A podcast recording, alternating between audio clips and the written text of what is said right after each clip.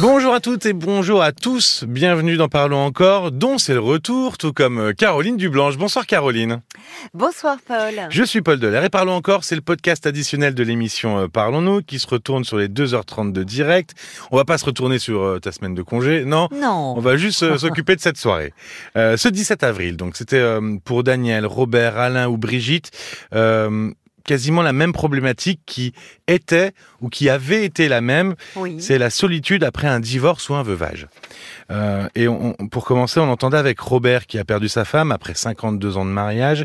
Euh, c'est un vrai bouleversement, euh, ce moment-là. Ce moment, on se retrouve seul. Ah mais euh, en fait, tous les repères explosent. Le, deuil euh, nous confronte à, une, profonde, douloureuse euh, solitude.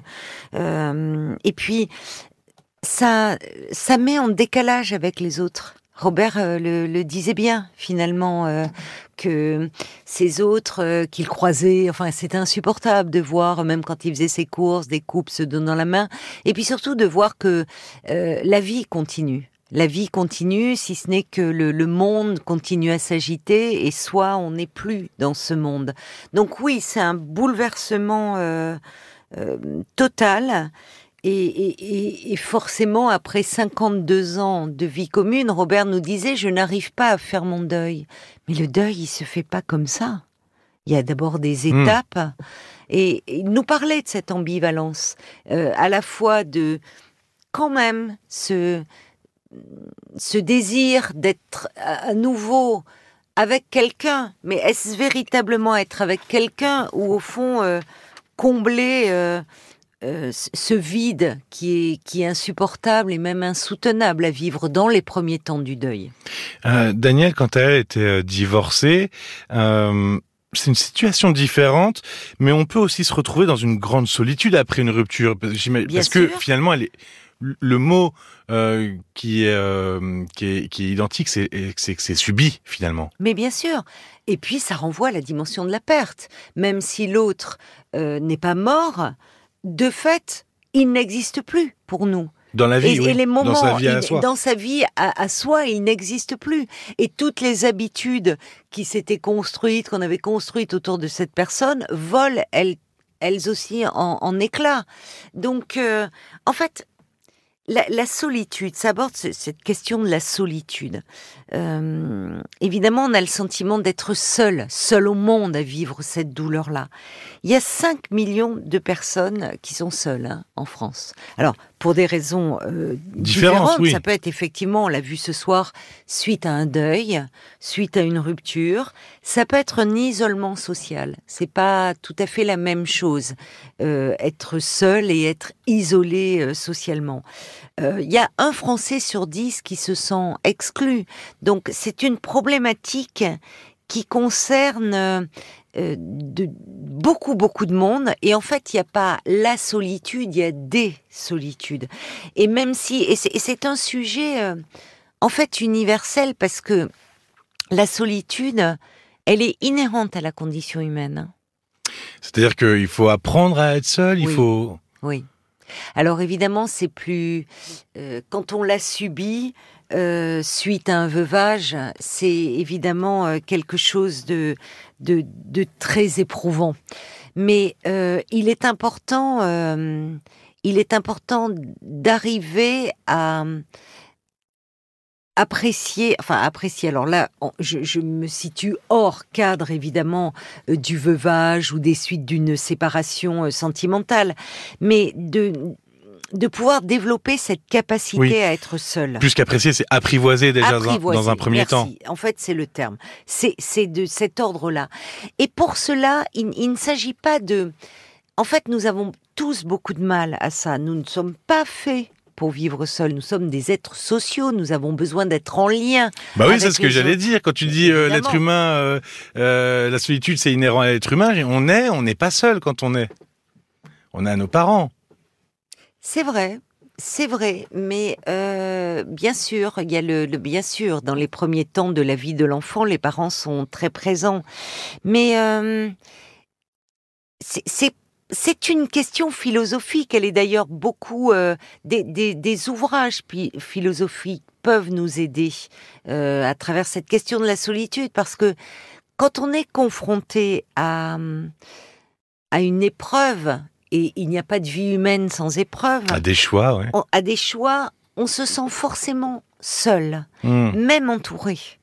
Tu comprends ce que je veux dire? Oui, non, mais je comprends très bien. C'est-à-dire que face à sa vie, on fait ses propres choix soi-même. C'est pas les autres qui le font. Exactement. C'est l'apprentissage. Évidemment, le bébé est dépendant par essence. Sans cette dépendance, euh, il ne pourrait pas vivre. Mais quand on grandit, quand on se construit, quand on construit son intériorité, on est seul face à soi-même, et tu as, tu as raison, par rapport à des choix, des choix de vie, à des choix professionnels, on peut toujours s'appuyer, évidemment, sur euh, son, son conjoint, ses amis, mais au final, cette décision, elle nous appartient. Quand on est confronté à la, à la perte d'un être cher, on la ressent euh, dans sa chair, on la ressent dans son cœur, dans son âme, et... Euh, et on n'ose pas toujours la partager, cette douleur, avec des proches pour les préserver ou. Et d'ailleurs, on pense qu'on est seul à, euh, à subir ce désespoir. On, pense qu'on est seul à comprendre cette douleur. Mais oui, et c'est ce qui accentue cette douleur. C'est Robert nous le disait, ce, ce sentiment de ne pas être compris. Euh, par les autres. Les autres ne peuvent pas comprendre euh, ce que l'on vit tant qu'ils ne l'ont pas vécu eux-mêmes. Mais cette solitude, ce sentiment d'être incompris, c'est quelque chose que les psys entendent beaucoup. Et, en consultation, nous recevons euh, des personnes qui ne sont pas forcément âgées, parce que il y a l'âge aussi qui peut accroître ce sentiment pas seulement de solitude, mais aussi d'isolement social, malheureusement, avec l'âge. Oui, et puis pas, forcément un sentiment d'ailleurs. Ah, tu as raison. Une réalité, une réalité. Une réalité. Et il y a une différence entre le sentiment de solitude et la réalité. Mais en consultation, nous recevons des gens de tous les âges. Ça peut être des gens jeunes, des gens qui ont une vie sociale, une vie mmh. professionnelle, une vie amicale, une vie amoureuse, et qui pourtant se sentent seuls et se sentent incompris dans ce qu'ils ressentent et, qu'ils ont du mal à partager.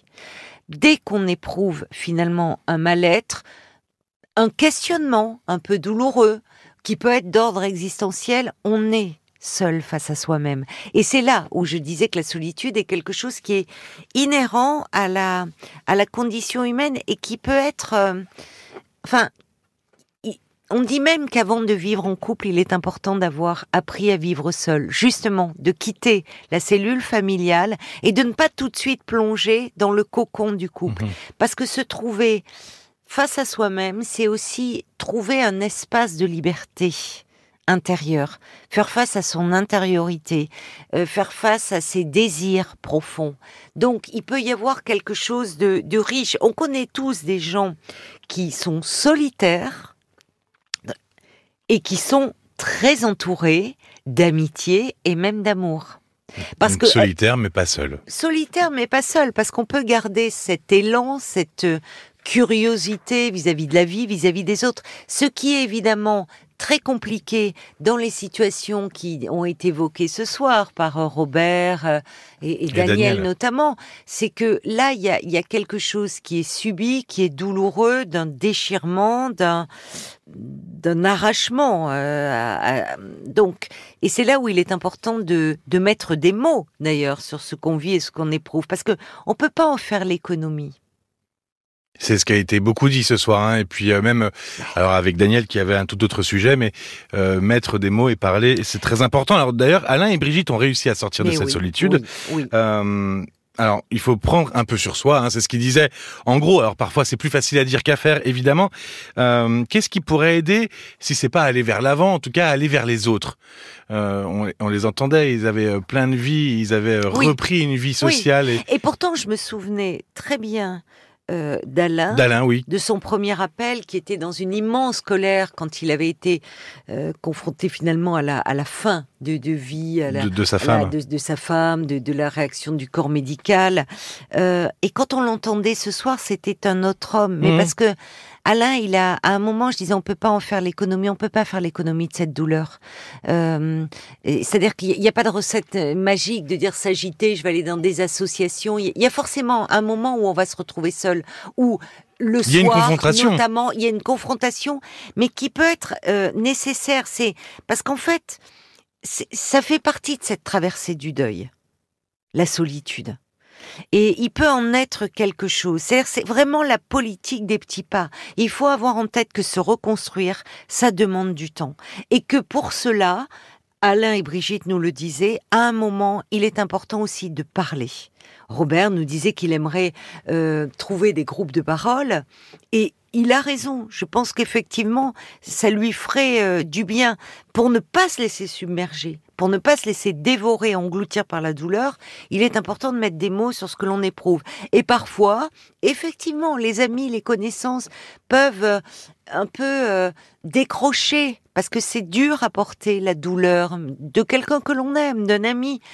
D'où l'importance de se tourner vers des associations, vers des groupes de parole, vers des professionnels qui vont pouvoir euh, entendre et accompagner. Oui, parce que les amis, les proches, c'est pas forcément leur rôle non plus de d'entendre toute toute toute euh, toute, toute cette tristesse.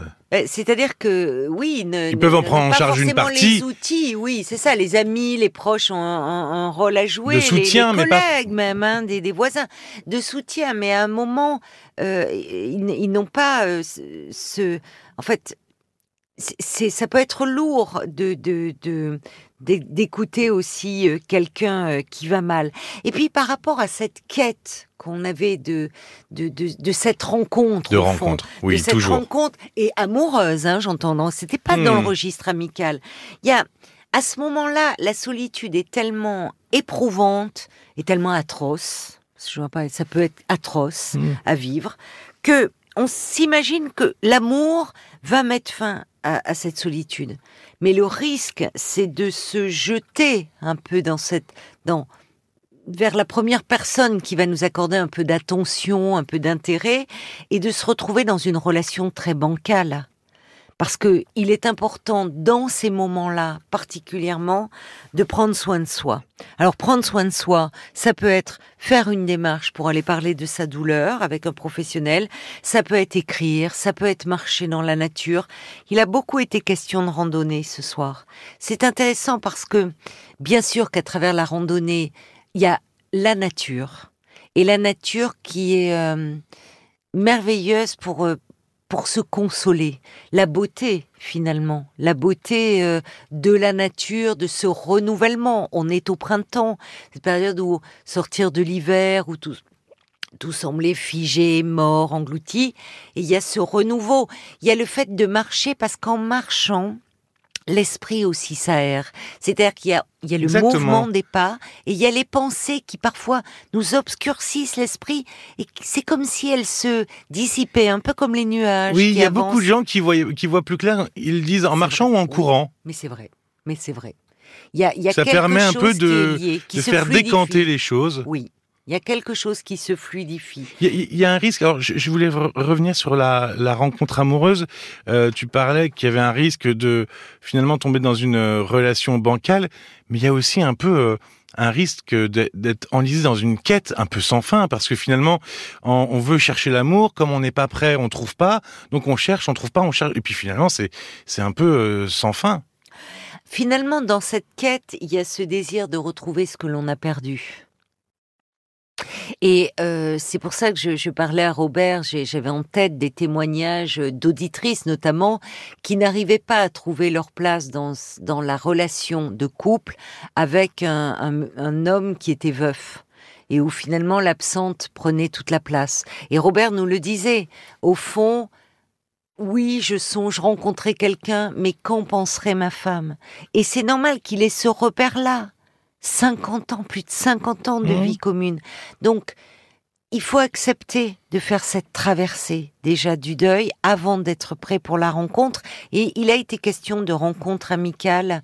C'est aussi euh, quelque chose où on peut se, se ressourcer, C'est une première se étape. consoler, bien sûr. Ça peut être une Oui. première étape, faire une rencontre peut-être après amoureuse. C'est ça, être en lien en fait, et ce besoin de chaleur humaine dont nous avons tous profondément besoin. Merci beaucoup Caroline. Merci à toi, Paul. Alors on en a parlé, hein, mais euh, Daniel a été quitté assez brutalement par son mari. Il lui a dit euh, du jour au lendemain, voilà, je t'ai jamais aimé. Euh, C'était euh, très brutal. Elle l'a très mal vécu. Il y a Robert donc qui essaie de rencontrer une femme, mais qui est bloqué par le deuil de, de, de sa femme. Et puis Alain et Brigitte qui ont réussi à sortir de, de cette solitude. Euh, Daniel se pose des questions. Lui, on n'en a pas parlé sur euh, sa santé mentale. Il se demande s'il est Oui. bipolaire, euh, malgré l'avis négatif de son psychiatre. Mais il a encore cette question. Il était profondément malheureux. Je vais vous donner deux, trois. euh, J'ai vivresondeuil.com si vous voulez une adresse de groupe de parole. Si vous Oui. avez besoin de parler, Oui. vivre-son-deuil.com. Le numéro c'est 06 15 14 28 31. Et puis dialogue et solidarité.fr. Ils ont un numéro vert, c'est 0800 49 46 27. On vous mettra tout dans la description du podcast, évidemment, ainsi que ce livre dont tu voulais parler, Caroline. Ah oui, un très joli livre, vraiment euh, puissant de, de Jacqueline Kellen, qui s'appelle L'esprit de solitude. Alors, on est au-delà hein, de, de cette situation Particulière dont on parle aujourd'hui. mais, mais un très beau livre sur la solitude. Jacqueline Kellen, L'esprit de solitude. L'application RTL pour nous écouter, évidemment, pour écouter aussi l'émission de ce soir. Parlons-nous rtl.fr, ça c'est pour nous écrire. Merci de votre écoute et à très vite. À très vite. Parlons encore. Le podcast.